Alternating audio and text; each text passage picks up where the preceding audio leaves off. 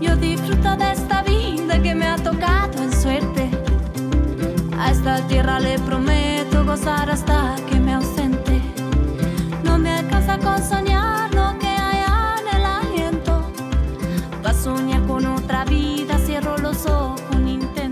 ¿Cómo les va? Muy buenas noches. Bienvenidos a Cuento con Vos. ¿Cómo están ustedes del otro lado? Un abrazo fuerte para toda la gente que está allí escuchándonos hoy cuando está comenzando ya el día jueves aquí desde Radio Nacional, desde Buenos Aires para todo el país.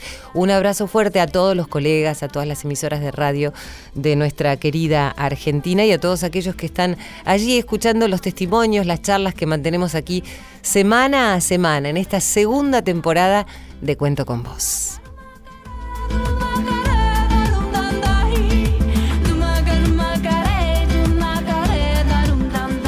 Y me gustaría compartir en el día de hoy alguna de estas mm, personas que nos hablan de la vida y de cómo transcurrirla. Lo que hablamos siempre aquí en el programa, ¿no? Nos hacemos preguntas de lo que tiene que ver con nuestro despertar día a día, ¿eh? cómo nos levantamos, cómo encaramos nuestro día y cómo afrontamos las dificultades en el medio de esta vida que a veces implica situaciones difíciles. ¿No? Eh, hace poquito hablábamos de, la resiliencia, una palabra que últimamente la estamos usando mucho, pero que desde los primeros tiempos de la humanidad ya eh, el hombre es resiliente, está resiliente, porque la vida en sí misma presenta muchísimas dificultades. El punto es, ¿qué hacemos con esas dificultades, esas piedras que muchas veces hay en el camino? ¿Cómo podemos sortear esos obstáculos? ¿Cómo podemos levantarnos después de cada caída? ¿Cómo podemos afrontar el dolor y transformarlo para poder continuar eh, viviendo de la mejor manera posible? Bueno, quiero compartir con ustedes este testimonio de una periodista psicóloga que se llama Irene Villa. Ella misma explica qué fue lo que le pasó y cómo logró enfrentar la adversidad. Hay algo que a mí me ayuda, que es no mirar al pasado y si miras, solo está permitido mirar de dos formas, perdonando o agradeciendo. En el año 91, cuando yo tenía 12 años, había una banda terrorista que ponía bombas. Aquel día decidieron masacrar Madrid y bueno, pues uno de esos tres coches fue el de mi madre. La bomba explotó justo antes de que me dejase a mí en el colegio. Bueno, aquello nos destrozó el cuerpo a las dos, pero milagrosamente salvamos la vida. Ella, sin un brazo y sin una pierna, vino a mi hospital y me dio el consejo que me ha servido no en ese momento, en toda mi vida. Hija, esto es lo que tenemos. Y con esto vamos a tener que vivir toda la vida. Tenemos dos opciones. Vivir amargada, sufriendo, maldiciendo a los terroristas, que tienes todo el derecho del mundo por lo que nos ha pasado, o decidir que tu vida empieza hoy y que vas a luchar por tener la vida mm, lo más parecida a la vida que tú tenías. Yo con 12 años lo tuve clarísimo. Mamá, he nacido sin piernas. ¿Quién no tiene algo o alguien a quien perdonar? Yo creo que el perdón es la base de tener una vida plena y feliz. Yo no perdono por ellos, por su tranquilidad. Yo perdono por mi felicidad, mi tranquilidad, mi paz interior, por estar bien conmigo misma. Cuando alguien te hace daño, se crea como un hilo invisible, ¿no? Que va de ti a esa persona que te ha hecho daño. Y en cierta manera, tú sigues tu vida, pero te sigue doliendo. Y entonces tienes a esa persona con ese vínculo en tu casa, en tu trabajo, en tu vida diaria, en tu familia. Bueno, pues cuando tú le perdonas, ¿sabes lo que haces con ese hilo? Lo cortas, como con unas tijeras, cortas ese vínculo con quien te ha hecho daño y le dejas ir. O sea, y tú no te imaginas la liberación que resulta perdonar. Hola Irene, mi nombre es eh, Elena y bueno, yo quería decirte que eres un ejemplo de superación para mí, pero también para muchas personas, ¿no? Entonces yo quería preguntarte qué has aprendido de las adversidades que te han ocurrido en, en la vida. Pues fíjate que yo creo que de la adversidad es de lo que más se aprende, porque cuando el camino es fácil, bueno, uno lo transita con naturalidad, normalidad, pero pocas lecciones dan, ¿no? Cuando no te pasa nada y cuando todo está bien. Es maravilloso que todo esté bien. Pero a mí la adversidad me ha enseñado, pues, a agarrar la vida con una fuerza y con unas ganas de vivir. La adversidad me ha enseñado a que la vida no se acaba si tú no quieres y me ha enseñado a valorar simplemente el hecho de estar viva, ese regalo yo creo que la clave está en ver más posibilidades que limitaciones. Cuando ocurre la adversidad, uno solo ve la dificultad, el problema. Pues cambia el foco.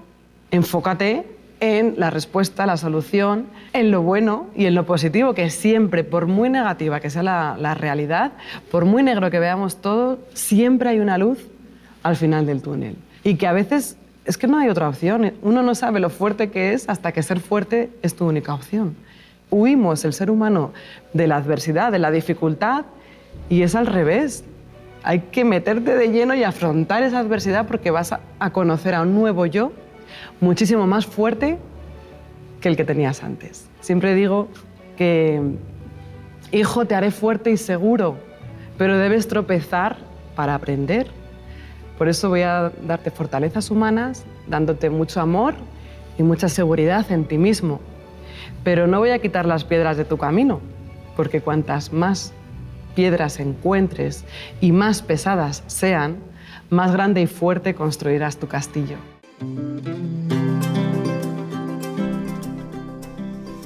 Bueno, quería agradecer, por supuesto, a quienes trabajan en esto. Siempre digo qué bueno que es dar visibilidad a estos y, y además y voz a estos testimonios de personas que eh, han vivido situaciones extremas, ¿no? Ustedes escuchaban lo que había sido la vida de Irene Villa, la inteligencia emocional de su mamá al decirle, hija, esto es lo que tenemos y hay que seguir adelante. ¿Cuántas veces siempre digo, y lo, repito en cada programa, frente a, pequeñas situaciones cotidianas, este, nos caemos, ¿no? Parece como que nos caemos, nos lastimamos una rodilla, después parece que hay otra baldosa que está floja, nos volvemos a caer y tal vez nos lastimamos la otra. Y por supuesto nos quejamos y maldecimos y muchas veces estamos frustrados, pero me parece que hace falta a veces cada tanto escuchar estas cuestiones porque la vida este, le pasa a algunas personas de esta forma, como le ha pasado a Irene. Eh, ella hablaba de su infancia, de su niñez, de esta tremenda adversidad. Fue víctima de un atentado terrorista junto a su mamá. ¿De dónde pensaba habrá sacado fuerzas esa madre para no eh, sentir piedad que seguramente habrá sentido y pena por su hija, sino encontrar las palabras correctas para darle fortaleza en el medio de semejante vulnerabilidad, de semejante desastre, ¿no? Eh, pensaba que allí estaba la persona correcta al lado de Irene para enseñarle a continuar su vida. Y cuántos niños pasan por situaciones adversas, ¿no? Cómo nos marcan esas situaciones en el medio de la niñez y cómo se aprende, de qué depende que uno salga adelante, de un adulto que te tienda una mano, de otras personas que han comprendido que la vida hay un montón de piedras y hay que dejarlas ahí, simplemente hay que eh, afrontarlas, tal vez correrlas o a lo mejor armar un castillo con ellas. Y de eso vamos a hablar en el día de hoy, ¿eh? porque está con nosotros Julieta Montoya, ella es licenciada en psicología, además es coordinadora clínica de la Fundación Aiken. Aiken en, en el vocablo mapuche significa vida, y de eso vamos a hablar hoy, de cómo afrontar las pérdidas cuando uno es pequeño y cómo seguir una vida plena adelante. Más tiempo quiero tener para jugar con mi suerte. María Areces en la radio de todos. Cuento con vos. Buenas noches, Julieta. Buenas noches. ¿Cómo estás? Un gusto tenerte. Igualmente, muchas gracias por la invitación. Bueno, contame qué te pareció el testimonio de Irene. Hermoso, la verdad que, hermoso y muy en línea con, lo que trabajamos nosotros y esto que decías vos. Eh, nosotros en Fundación Aiken acompañamos psicológicamente a niños y adolescentes en proceso de duelo eh, por muerte de papá, mamá o hermanos. Y también acompañamos a alguien fundamental, que es al adulto a cargo. ¿no? Esta mamá, la mamá de Irene, hizo algo fantástico, que fue habilitar, dar un lugar para que Irene pueda hacer algo diferente. ¿no? Entonces, eh, creemos y consideramos que somos los adultos muchas veces quienes obstaculizamos el proceso de duelo de los niños, ¿no? Eh, que nosotros tenemos muchos temas con la muerte, eh, con la pérdida, eh, con el fracaso, que los niños no tienen en general y que somos los adultos los que configuramos de otra manera.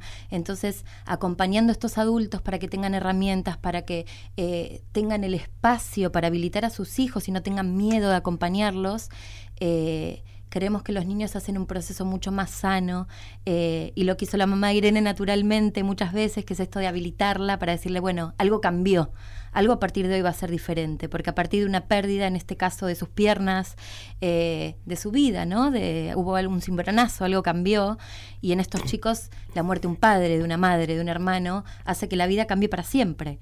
Eh, entonces nosotros desde la fundación acompañamos para que estos chicos tengan un espacio para poder expresar todo lo que sienten, sin ningún límite, eh, que puedan expresar emociones, sentimientos, eh, que puedan compartir con el adulto, que no tengan miedo de decir lo que les pasa. Eh, y se hace un trabajo muy lindo en conjunto, así que bueno, muy contentos de poder hacerlo. Vos sabés, Julieta, que pensaba en esos niños que el día de mañana van a ser adultos y en esos adultos a los que hay que enseñarles que no aprendieron de niños, con lo cual está, está buenísimo porque toda esta generación a la que ustedes están acompañando, seguramente el día de mañana serán adultos que no necesitarán de esto porque ya lo recibieron de otros, ¿no? Y por eso me parece interesante el, trabajo de la Fundación Aiken. Ahora, ¿qué es lo que te ha pasado a vos en tu propia vida? Quisiera que volviéramos un poco atrás para saber por qué vos tomaste la decisión de acompañar a otros en este proceso. Mira, eh, mi proceso de descubrimiento fue largo porque yo tuve pérdidas eh, cercanas de mis abuelos. Eh, y no entendía muy bien por qué. Habían sido dolorosas, habían sido eh, procesos complicados, pero no entendía muy bien qué, me había pasado a mí, ¿no? ¿Cuántos años tenías más Tenía o menos? 15 eh, y un poquito más grande cuando murió otra de mis abuelas, pero mm, mi mamá perdió a su papá eh, cuando tenía 7 años. lo mataron y, y mi mamá sintió mucha vergüenza, siempre tuvo mucha vergüenza y de grande sufrió una depresión muy grande y nosotros éramos chicos. ¿Cuál es esa sensación de vergüenza porque mataron a un papá? Mataron a su papá y es lo que muchos chicos viven hoy, ¿no? Esa sensación de que son diferentes. Entonces, cuando murió alguien que se supone que no tiene que haber muerto, porque cuando sos chico tenés que tener a tu mamá y a tu papá, eh, sienten vergüenza. Eh, muchos chicos los cargan, y esto es algo que pasa hoy. Eh, decimos, cuando un niño está en un duelo también sufre bullying. entonces, fue muy difícil su adultez y eso hizo muy difícil nuestra niñez, la de mis hermanos y mía. Eh, y después de un largo trabajo personal, entendí que eh, si ella hubiese estado acompañada, hubiese tenido ese espacio, no hubiese sido la adulta que fue y lo que tuvo que sufrir en su adultez. ¿no? Que hizo un tratamiento, después se recuperó. Para nosotros hay algo que es fundamental. Nosotros hablamos de acompañamiento, porque el duelo es un proceso normal. Y es eh, individual. Y es individual, es subjetivo. Eh, pero es un proceso normal que se da en muchas manifestaciones que por ahí están fuera de lo esperable en el cotidiano, pero que dentro del proceso de duelo son esperables. ¿no? En los nenes, por ejemplo, hay vueltas a etapas anteriores del desarrollo, eh, se empiezan a portar mal, no prestan atención en la escuela. Eh, enojos. Enojos, muchos enojos contra cualquiera. Eh, esto es esperable que suceda, eh, pero si no se da el, espacio y no sucede, esto puede traer consecuencias cuando uno es, adulto, ¿no? Entonces puede traer otro tipo de, desarrollo, puede traer otros duelos complicados. ¿Vos lo viste desde ese lugar, desde ese lugar de niña que tuvo una mamá este, con estas características, este, que afectó no solo a ella, porque creo que la que primero sufría era ella y en consecuencia ustedes, ¿no? Y a su vez eh, a ella le debe haber dolido plantarse en la vida de esa manera y que ustedes estuvieran recibiendo esta cuestión, ¿no? Sí, sí, muy difícil y es algo que no existía el espacio, era algo, había que seguir, no importa qué te pasaba, digamos. Y hoy también pasa un poco lo mismo, es esta, en esta cultura que vivimos de que eh, el fracaso no está bien visto, no hay lugar para el fracaso, para las pérdidas, hay que seguir, hay que estar, hay que avanzar, pase lo que pase. Eh, entonces las familias se encuentran en un lugar donde pueden parar, donde pueden eh, mirar el dolor, donde pueden hacer lugar al dolor y donde pueden llorar parece loco, pero pueden sentarse y pueden llorar y no hay un otro que le diga, bueno, ya está, cálmate, no llores más. No, se respeta con mucho silencio, con, poniendo mucho el cuerpo para que la persona pueda expresar como lo siente, digamos, y que haga lugar a ese dolor. Porque hay, como contaba esta situación de Irene, que es una situación súper trágica, hay muchas muertes trágicas día a día y las familias tienen que seguir bueno, y en este país particularmente, bueno, en este caso hablábamos de las situaciones de terrorismo, ¿no? Que, han ocurrido. En este caso habló de, un atentado en Madrid, o por supuesto ocurren en todo el mundo. Hay países que sufren más la violencia, desde guerras tribales hasta, bueno, eh, lo que tiene que ver con el narcotráfico. Y en nuestro país el tema de la inseguridad, ¿no? Que es algo tan cotidiano, lamentablemente. Y cuántos niños que quedan solos en el medio de esas pérdidas. Y mm, está bueno que nosotros podamos conocer lugares como el que vos mencionás, como la Fundación Aiken, porque bueno, esos chicos eh, se crían como pueden y salen adelante como pueden, algunos este, en mejor situación, otros no, pero lamentablemente muchos eh, también en situación de vulnerabilidad. ¿Qué pasa con esos chicos que por ahí no tienen acceso a saber que existe un otro que puede ayudarlos, ¿no? Porque eh, tal vez, a ver, hay cierta naturalidad. El otro día teníamos aquí un chico muy jovencito que afortunadamente eh, pudo salir de la situación de vulnerabilidad en la que estaba, tuvo una situación muy trágica con su mamá, pero para él estaba naturalizada la muerte de un amigo en su villa, del papá de un compañero, era algo que podía ocurrir en cualquier momento y no es lo natural, ¿no? Entonces, ¿cómo hacen estos chicos que eh, tienen tan internalizada la muerte eh, por el, contexto en el que viven, para acercarse a estos lugares? ¿Cómo le podemos dar herramientas nosotros como adultos, como comunicadores, como funcionarios? Bueno, nosotros, eh, aparte del, acompañamiento psicológico que que realizamos de manera grupal principalmente y también de manera individual, damos capacitaciones y talleres eh, en empresas y demás, pero un área fundamental, un sector fundamental son los docentes. Eh, porque los docentes son quienes acompañan constantemente. Los chicos pasan muchas horas en las escuelas. Eh, y la realidad es que los docentes no están formados para acompañar eh, cuando un chico murió su mamá o su papá, no están formados. y la idea es brindarle estas herramientas para que los puedan acompañar. Y es, la muerte es un proceso natural. Eso es algo que nos va a suceder a todos. Estemos en el estrato social que estemos, eh, nos va a suceder a todos. Pero hay circunstancias que no hay que naturalizar. Esa es la diferencia importante que hay que hacer. Digamos, la muerte nos va a ocurrir a todos en algún momento de la vida. No sabemos cómo ni cuándo. Eso, tenemos certeza que nos vamos a morir, pero no ni cómo ni cuándo. El punto es que hay muertes que no tienen que estar naturalizadas. Las olas de suicidios adolescentes nos llaman para, para consultar estas cuestiones en poblaciones más vulnerables. Entonces es, bueno, hay que acompañarlos para decir, bueno, todos vamos a morir, pero las circunstancias en las que morimos no hay que naturalizarlas. Eh, entonces es importante poder formar a los docentes en este sentido. Nosotros en los grupos de adolescentes es algo muy lindo porque, eh, porque comparten desde, desde otro lugar, ¿no? El adolescente tiene ya de por sí esto de, que la vida es el desafío constante. Claro, y jugar con los límites, ¿no? Y jugar con los límites y traspasarlos y encuentran que hay otros que también tuvieron pérdidas y que sufren por estas pérdidas y que está bien sufrir a estas poblaciones más vulnerables, estos chicos que por ahí conviven todo el tiempo con la muerte, es, está bien sufrir, está bien... Eh, hacer lugar al dolor y hacer lugar a la pérdida, no naturalizar que esto está bien que pase. Digamos, hay muertes que no está bien que pasen. Digamos, sí hay que hacer un proceso después para aceptar que pasaron. Y salir adelante, ¿no? Salir adelante, claro. Digamos, el duelo concluye con una etapa final que es la aceptación. La aceptación es dejar de, pelear con esta realidad que se me presentó. Vos sabés eh, que yo pensaba ahora que te tenemos aquí al aire, mucha gente está escuchando y seguramente se va a poner en contacto con la página de Facebook. Eh, danos algunos datos para que si alguien está en alguna situación donde necesita un acompañamiento pueda ponerse en contacto con ustedes. La página de la fundación es www eh, fundacionaiken.org.ar. Aiken con K. Aiken con K. Y si quieren mandar un email, pueden hacerlo a info.aiken.org.ar. Eh, Ahora vamos a seguir dando más datos. ¿Qué pasa? Eh, te voy a poner un ejemplo de alguien que está en absoluta soledad, ha tenido una pérdida y no tiene el recurso, ¿no? No tiene aquel adulto que le tienda una mano, una persona como vos que lo acompañe, está lejos tal vez de, alguna asistencia terapéutica.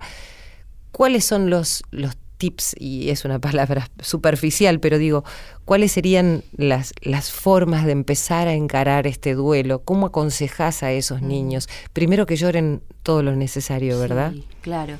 Eh, hay algo que es importante que después les voy a dar el número de teléfono para las personas que están no están en Capital Federal o que no tienen acceso a la sede de la fundación, hacemos orientaciones telefónicas, porque esto es re importante lo que lo que decís que es en los primeros momentos la gran pregunta a veces es, ¿qué hago? ¿Lo llevo al velorio? ¿No lo llevo? Eh, ¿Qué le digo? ¿Le digo la verdad? Algo que es fundamental y que es el ABC es siempre decirles la verdad.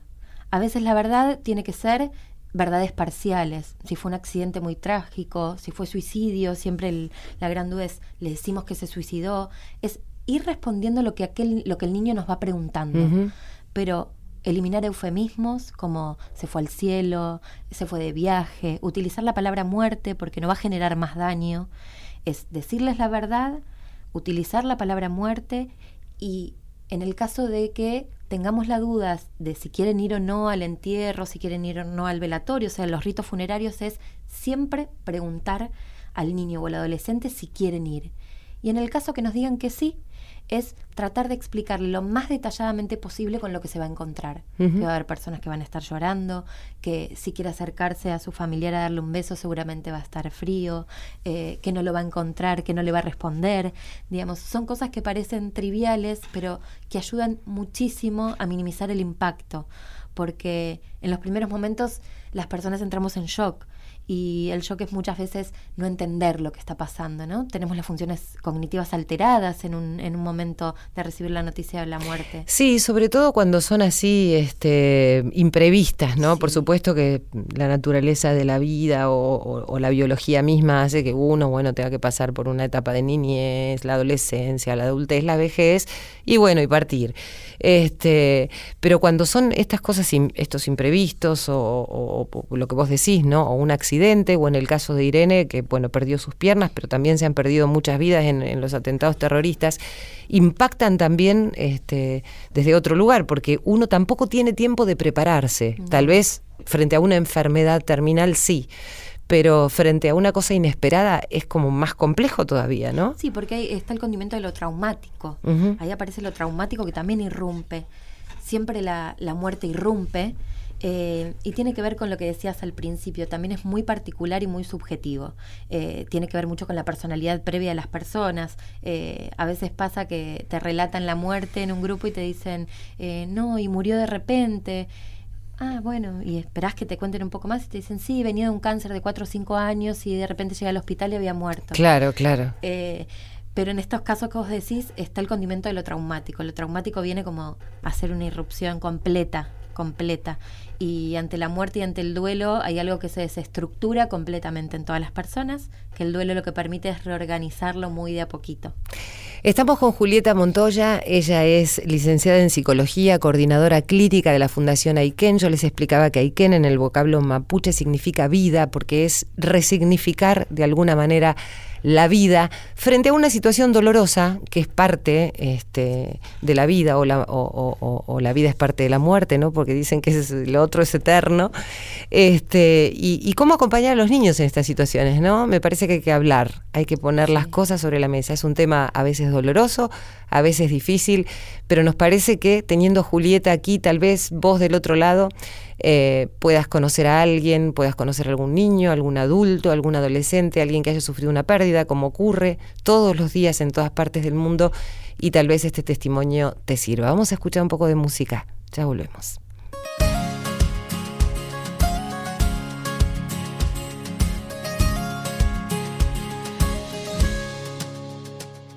Yo no voy a avergonzarme de estas lágrimas ni callar mi corazón, ni rendirme en el perdón, porque sincero lo que soy. No bajaré mi bandera. Cada paso y cada huella tuya es única. de la cabeza a los pies. Cada uno es como es, por eso déjame vivir. Yo elegiré la manera. Pienso seguir al borde del sol. Aunque digan lo que digan, yo soy más fuerte si me dicen no. A todos se nos quiebra la voz, en todos hay un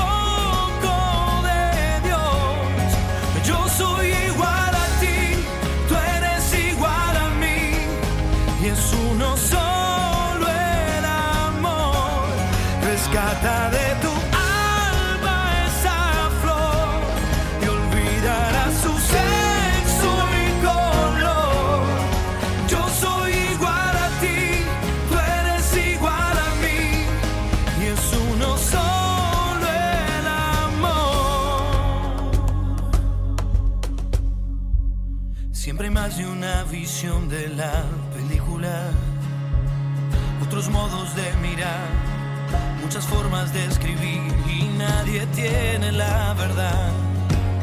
Las voces son infinitas. No voy a cambiar la historia de esta América. Suena fuerte mi canción. Yo defiendo la razón y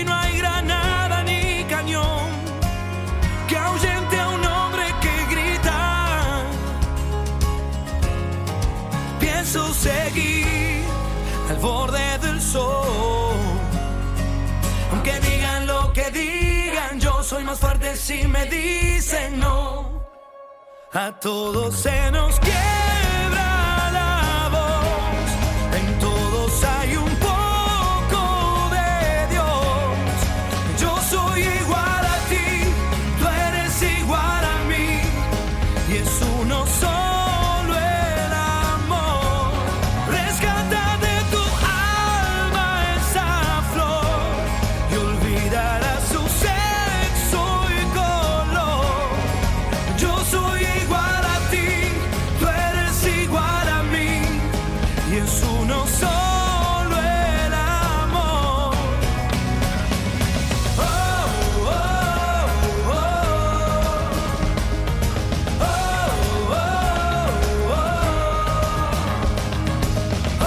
Me encanta este tema de Diego Torres y tiene tanto que ver con, con lo que veníamos hablando. Vamos a hacer una pequeña pausa. Ya estamos de vuelta en Cuento con vos. Seguimos con Cuento con vos.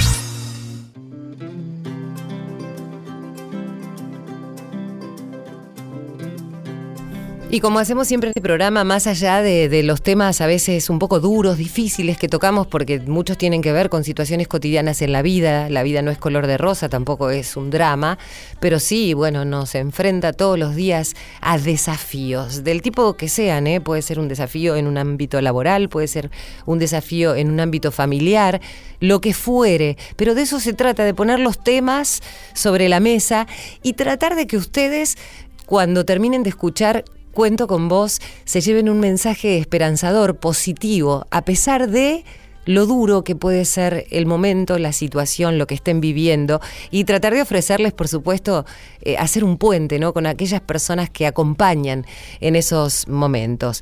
Y en el día de hoy quiero contar algunas novedades porque ustedes saben que yo tengo una gran amiga en Tandil que es una escritora brillante. Ella tiene síndrome de Down eh, y es, es escritora. Se llama María Echever. Y vos sabés que firmó un contrato con una editorial para escribir sus libros y en el último tiempo ha dado charlas en todos los colegios. Eh, vino al Colegio La Salle aquí de Buenos Aires a dar una charla. Ha dado clases, a, a- a- charlas a maestros respecto de sus libros. Escribe sobre el amor, los hermanos, la familia. Y yo la adoro porque nos hemos hecho muy amigas y quiero saludarla. Hola María, ¿cómo estás? Hola María, ¿cómo estás? Bien, mi vida, ¿vos? Muy bien. Bueno, contame qué es lo que viniste haciendo últimamente, bueno, además de las fotos que siempre me mandan, que sé que estás ahí como co-conductora de un programa de radio en Tandil. Contame qué es lo que viniste haciendo últimamente, porque desde que se lanzó el libro es un éxito atrás de otro. Y así es, sí, María. Muchas cosas me pasaron. Bueno, contame. Por empezar, con la editorial a la cual vos nombraste, pasé por, el por un colegio La Salle, que fue increíble. Realmente la forma que me trataron, la forma con la cual me recibieron. Podría llegar a decir también el trato con mi familia, que fue increíble. Cómo me escuchaban. Cuánta enseñanza pude dejar a decir que se podía. Eso es lo más importante, ¿no? Yo te escuchaba hablar en cada una de las charlas y frente a un montón de chicos, alumnos y qué sé yo, vos le decías, a ver, si yo puedo escribir un libro, cualquiera de los sueños que ustedes se propongan, este, más allá de lo que puedan decir los demás, uno lo puede hacer posible. ¿Crees en eso firmemente, Mari? Sí, más vale que sí. ¿Y cómo lograste tu sueño? ¿Qué, qué, qué fue lo primero que pensaste cuando tuviste ese deseo de decir, a ver, qué quiero ser o hacer en la vida? Deseo que más tuve fue escribir porque es parte de mi vida. ¿Qué te pasaba con eso de escribir? ¿Qué sentías? Sentía mucha emoción, mi corazón que no paraba de latir. ¿Y sobre qué temas escribí? Yo decía recién la familia, los hermanos. ¿Empezaste una temática distinta? Sí. El cuarto libro que está muy pronto supongo que va a salir. ¿Cuándo, ¿Cómo se va a llamar, Marí? Se llama Hermanos en Plural. Em- hermanos en plural. Y contame de qué habla esto de hermanos en plural. ¿Cuáles son algunos de las de los temas? Hermanos en Plural es la vida que todo el mundo llevamos, la cotidiana. Ujú. Podría decir que me puse yo en tercer lugar como un hermano que cuenta cómo es una hermana con síndrome de Down. Bueno, O- y cosas que hoy por hoy también pasan. Una hermana abusada, cómo puede ayudar a- cómo puede ser ayudada por sus hermanos. Ujú. Inevitablemente muchas cosas que uno no tendría que estar hablando de ciertas cosas, ¿no? Ujú. Pero está bueno, recién eh, decíamos que uno de los temas lo tiene que poner sobre la mesa porque son cosas que pasan todos los días y lo bueno es que haya personas que ayuden y que acompañen en esos momentos, ¿no? Y sí. En tu caso, contame qué han significado tus hermanos. mis hermanos, mis hermanos son parte de mi vida. Mis hermanos me acompañan en un camino al cual yo soñé y por ese camino voy lejano, lejano, porque realmente cada vez quiero más. Mi vida, y ellos a vos te aman. Mari, siempre eh, que nos juntamos eh, y en tus charlas, yo eh, veo la presencia que tuvo tu abuelo en tu vida, ¿no? Y, y contame qué significó, porque hoy estábamos hablando aquí con Julieta, que es una amiga que eh, está en la Fundación Aiken. Vos sabés que Julieta acompaña a los más chiquitos, también adolescentes y a personas adultas, a transitar por los momentos donde uno tiene una pérdida, ¿no? Eh, una pérdida de algún familiar. Y mm, recordaba cuando te faltó tu abuelo y la importancia que tiene y tuvo él para vos, ¿no? Háblame de él. Pocho, Pocho para mí el abuelo, es mi abuelo, es, el papá de, de, de mi mamá, de mi, de mi tía, de mi tío, el esposo de mi abuela. A él, si hoy tuviera, podía ayudarme a escribir, a poder sacar lo que siento, a, que, a pedirle ayuda para mis escritos.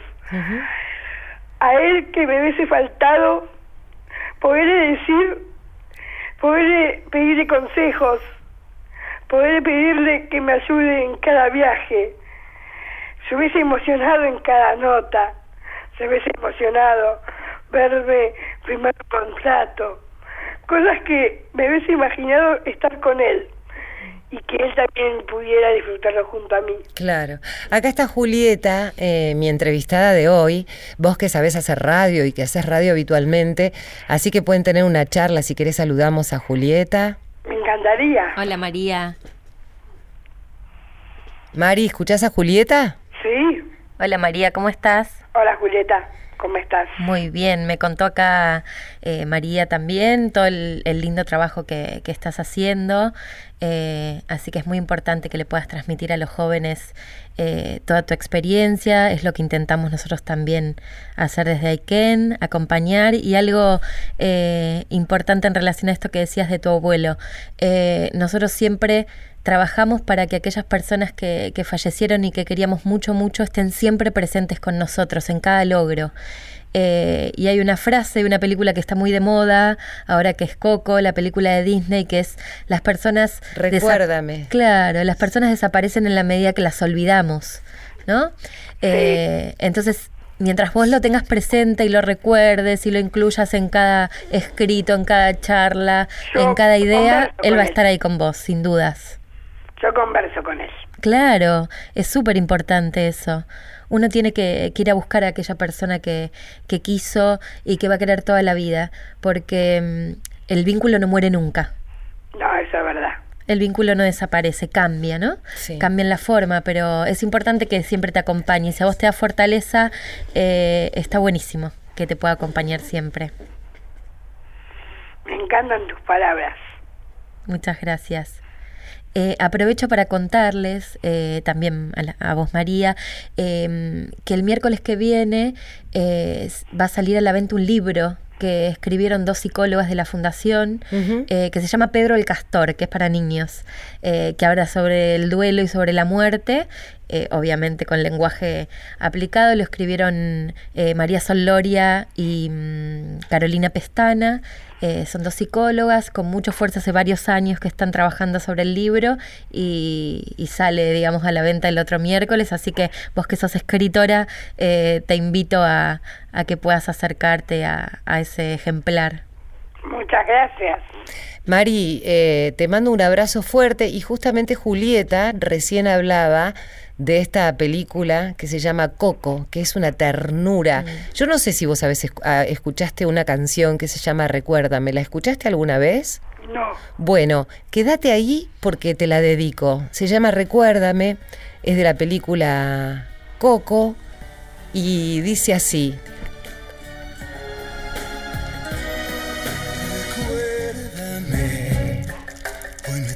Tengo que ir, mi amor. Recuérdame. No llores, por favor. Te llevo en mi corazón. Cerca me tendrás.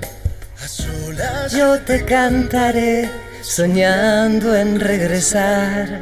Recuérdame. María es para vos. muchas gracias María. Te amo. Recuérdame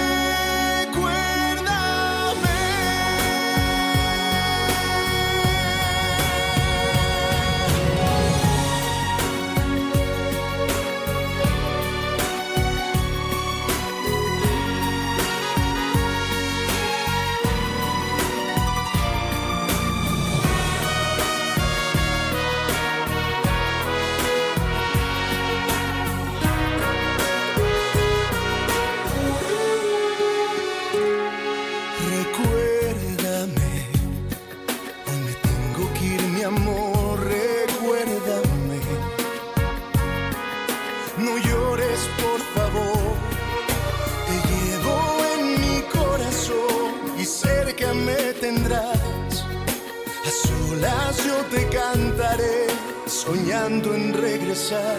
Recuérdame. Aunque Tenga que llamar, recuérdame.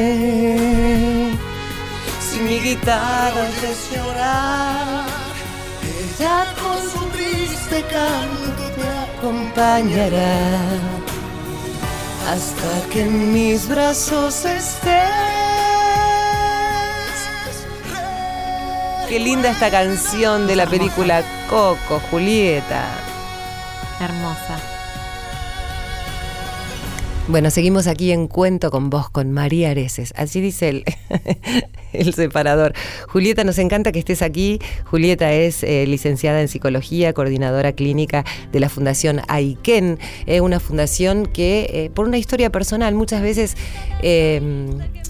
esto que, estas cosas que uno vive como decía Irene Villa hoy, la periodista y psicóloga que poníamos al aire contando su, su historia de vida, a veces estas cuestiones que ocurren en, el transcurso de los días de cada uno hacen que recibamos muchísimas enseñanzas. Por ahí las tenemos a mano para que para ayudar a otros y para ayudarnos, por supuesto, a nosotros mismos, ¿no?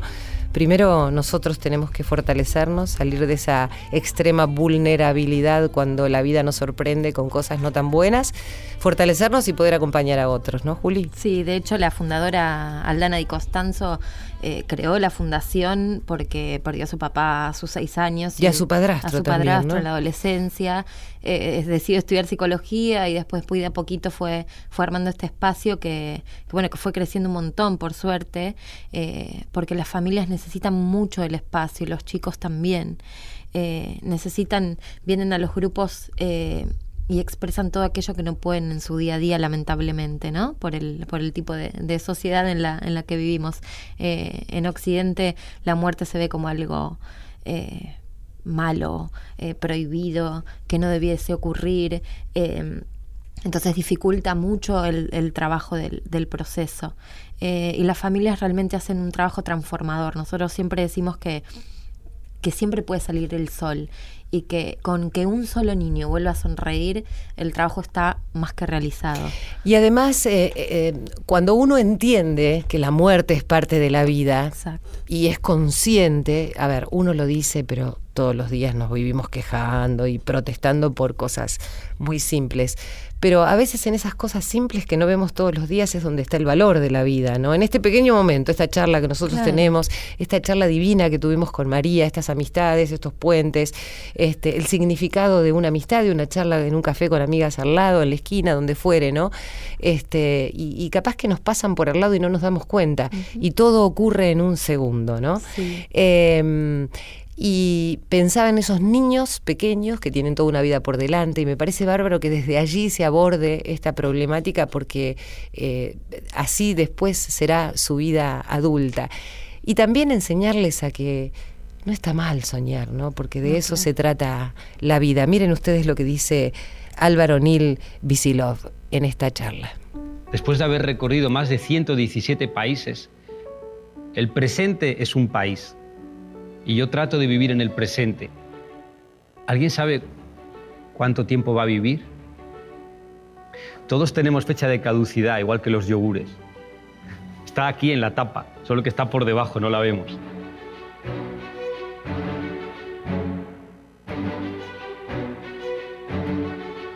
Yo tenía una enfermedad que se llama mapamunditis, que ves un mapa del mundo y dices, ay, ¿cómo será China? ¿Y cómo será Australia? ¿Y Bután? ¿Y Nepal? Y hubo como un combate de boxeo dentro de mi cabeza entre la conciencia y la intuición. Y esto ocurría de la siguiente manera. La intuición decía, Álvaro, tío, vete a dar la vuelta al mundo, es que lo llevas dentro. Y entonces la conciencia salía y decía, ¡ja! ¡Qué lista eres! Y cuando vuelva, ¿de qué va a vivir? La intuición se callaba, y a los dos meses volví al combate de boxeo en mi cabeza. Así que un día intervine y dije, vamos a ver, ¿quién es el director de esta obra de teatro? Me dijeron, tú.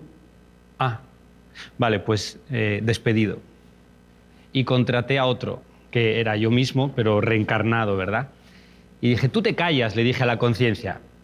Voy a darle un voto de confianza a la intuición y voy a intentarlo, porque las cosas hay que intentarlas. Así que la intuición me dijo que podría hacer otra cosa con mi vida, porque los sueños te vuelven la vida patas arriba. Los sueños, cuando son de verdad intensos y nacen del fondo del corazón, te cambian la vida. Yo he dado la vuelta al mundo. No creo que sea una locura perseguir tus sueños. La locura es irte a la tumba sin vivir tus sueños. El cementerio está lleno de soñadores, de gente que quería, pero yo no veo en mí una renuncia, sino una opción de vida. En la vida se pueden hacer muchas cosas. Yo he querido hacer esa. Y lo he querido hacer intensamente. Y lo he querido hacer compasión. Después de haber recorrido más de 117 países, el presente es un país. Y yo trato de vivir en el presente. Trato de darle a un botón que todos tenemos, que es el botón de la pausa. Yo le doy a la pausa varias veces al día. El mundo sigue corriendo. Y yo hago un ejercicio de respiración y digo, wow, estoy aquí, estoy vivo. El exceso es tan malo como la carencia. Tener mucho es un problema. Yo he visto niños en África que iban a la escuela con una silla, porque no había sillas en la escuela. He visto niños que llevaban agua, porque no había en los baños agua y tenían que usarla cuando iban al servicio.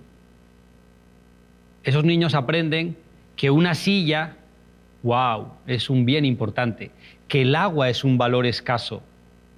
Viajando descubres que todo el mundo quiere lo mismo, todo el mundo tiene los mismos miedos. Viajando descubres que la gente está ahí para ayudarte, que son tus amigos. Descubres que nadie eligió dónde nacer. Ni siquiera el color de piel que lleváis puesto no lo habéis elegido. Y viajando descubres que no hay fronteras más grandes que las mentales. Hola Álvaro, la verdad que es un lujazo estar aquí y compartir esta experiencia contigo. Em, uno de los continentes por donde más has viajado es África y bueno, como docente no puedo evitar eh, conectarlo con aquello que decía Nelson Mandela de que la educación es eh, la mejor arma para cambiar el mundo. ¿Qué piensas de eso? La palabra arma no me gusta, pero es muy útil. Si tú deconstruyes la palabra arma como hacen los cocineros con un plato de cocina, tienes las mismas letras que en la palabra amar. Y la palabra amar me gusta más. Y amar es posiblemente la mejor educación para cambiar el mundo. Es lo que quiso decir Mandela, solo que le tradujeron mal. Creo que el respeto es lo más grande que tenemos en esta vida. Creo que respetar es lo más grande que podemos hacer. Respetar cuando entras en el autobús y saludas. Respetar cuando hablas con un amigo y no estás con el teléfono. Estás con tu amigo, dale tu tiempo a tu amigo. Respétale. Creo que el respeto es la mejor educación para cambiar el mundo. Bueno, estas son las charlas este, del Bici eh, de Álvaro Neil, el Bici eh, que recorre el mundo y, va recopilando historias y experiencias y ahí hablábamos del valor de la vida. Yo soy lo que soy, no soy lo que ves. Yo soy mi futuro y soy mi ayer.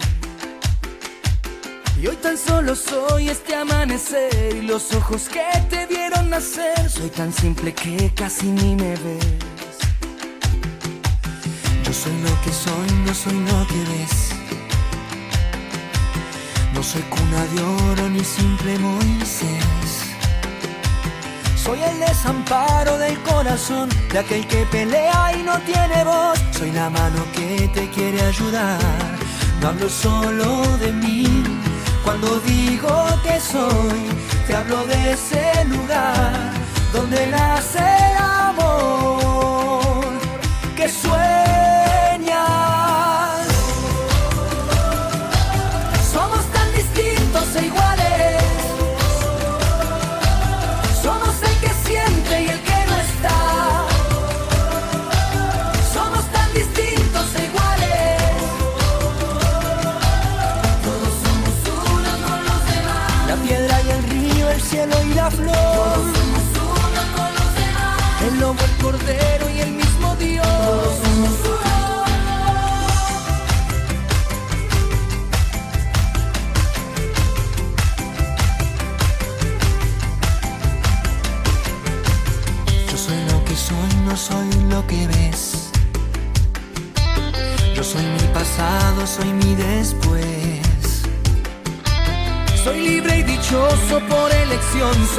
Inquieto pidiendo paz. Soy la mano que te quiere ayudar.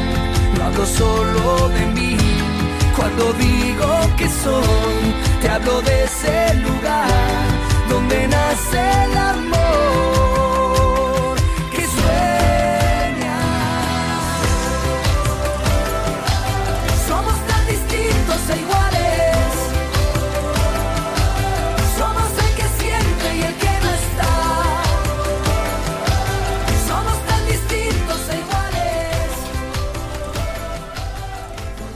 Bueno, allí todos somos uno, ¿eh? cantando este, esta canción, hablando de todo lo que nos pasa, de los sueños, de, cómo este, nos unimos a veces en las mismas cuestiones o, nos identificamos con las cosas que hablamos aquí con, la gente que nos acompaña. Julieta Montoya ha estado con nosotros, ella es licenciada en psicología, es coordinadora clínica de la Fundación Aiken. Yo les decía, Aiken significa vida y es una institución que acompaña a aquellas personas que están transitando un duelo, sobre todo desde la infancia, desde la niñez, para que puedan ser adultos este, con una vida sana, a pesar de esa pérdida. Julieta, vamos a dar todos los contactos, todos los Facebook, este, teléfonos, todos los lugares donde la gente se pueda estar eh, contactando con ustedes si tiene un amigo, un familiar o aquella persona o vos que estás del otro lado que a lo mejor necesitas un acompañamiento. Bueno, te cuento, nos pueden escribir mail a info arroba repetimos info arroba Perfecto. Aiken, acuérdense que es con K. Exacto. Eh, la página web es www.fundacionaiken.org.ar. Nos pueden buscar en Facebook como Fundación Aiken o en Instagram arroba Fundación Aiken. Y el teléfono de la sede, de nuestra sede, que queda en el barrio de Congreso, es 011 5245 4189. Que ahí pueden acompañar inclusive a personas que estén a la distancia. Exacto, nos escriben mail y nos dicen que, no sé, llaman de Tucumán, que están, es una familia en Tucumán, nosotros nos contactamos, asignamos un terapeuta, ese terapeuta se comunica, eh, hacen la orientación necesaria vía telefónica. Eh, es importante también transmitir que el acompañamiento que brindamos es gratuito. Sí, es sin fines de... Eh, bueno, a ver, todos los que puedan colaborar, bienvenido sea. Aquellas familias que pueden colaborar, colaboran, aquellas que, que no pueden, no. Nadie se queda sin atención por, por no poder colaborar, eh, pero si aquellos que puedan hacerlo, en la página pueden encontrar la forma de donar. Se está haciendo una campaña de donantes individuales que eh, se, piden 200 pesos por mes, eh, el que tiene la voluntad de donar, pero bueno, es importante esto, que cualquier persona puede llegar a, a, la atención, que es importante que se comuniquen con nosotros ante cualquier duda y que todas las familias y son bienvenidos, así podemos acompañar a más niños. Juli, gracias por haber estado. No, por gracias por el trabajo que hacen por todos nosotros, ¿no? Porque esto es una cadena, mientras cada uno de nosotros pueda fortalecerse en, el lugar en el que está este, y pueda eh, tener las herramientas, puede ayudar a otros. ¿No? Y bueno, de eso se trata. Muchas gracias a ustedes por el espacio, porque esto también nos ayuda muchísimo eh, para que la gente pueda conocer. Y a vos que estás del otro lado, te digo, y le quiero agradecer eh, a Laura Cristaldo en la operación técnica, a Irene Roust y a Silvio Ferrer en la producción a Radio Nacional por este espacio. Y a vos que estás del otro lado, te digo, contá conmigo, porque yo sé que cuento con vos. Hasta la semana que viene.